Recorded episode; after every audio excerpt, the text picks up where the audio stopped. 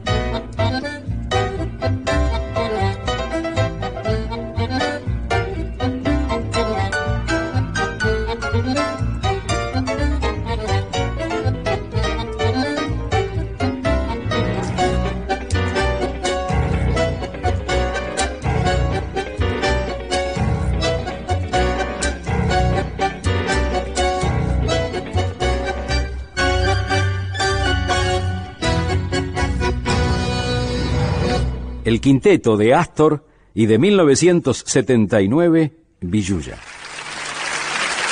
Muchas gracias. Gracias a vos, maestro. Gracias por este 676, el club de Astor Piazzolla. Hasta aquí fue 676, el club de Astor Piazzolla. Con Julio Lagos, por Tanguera Radio. Pasión por el tango.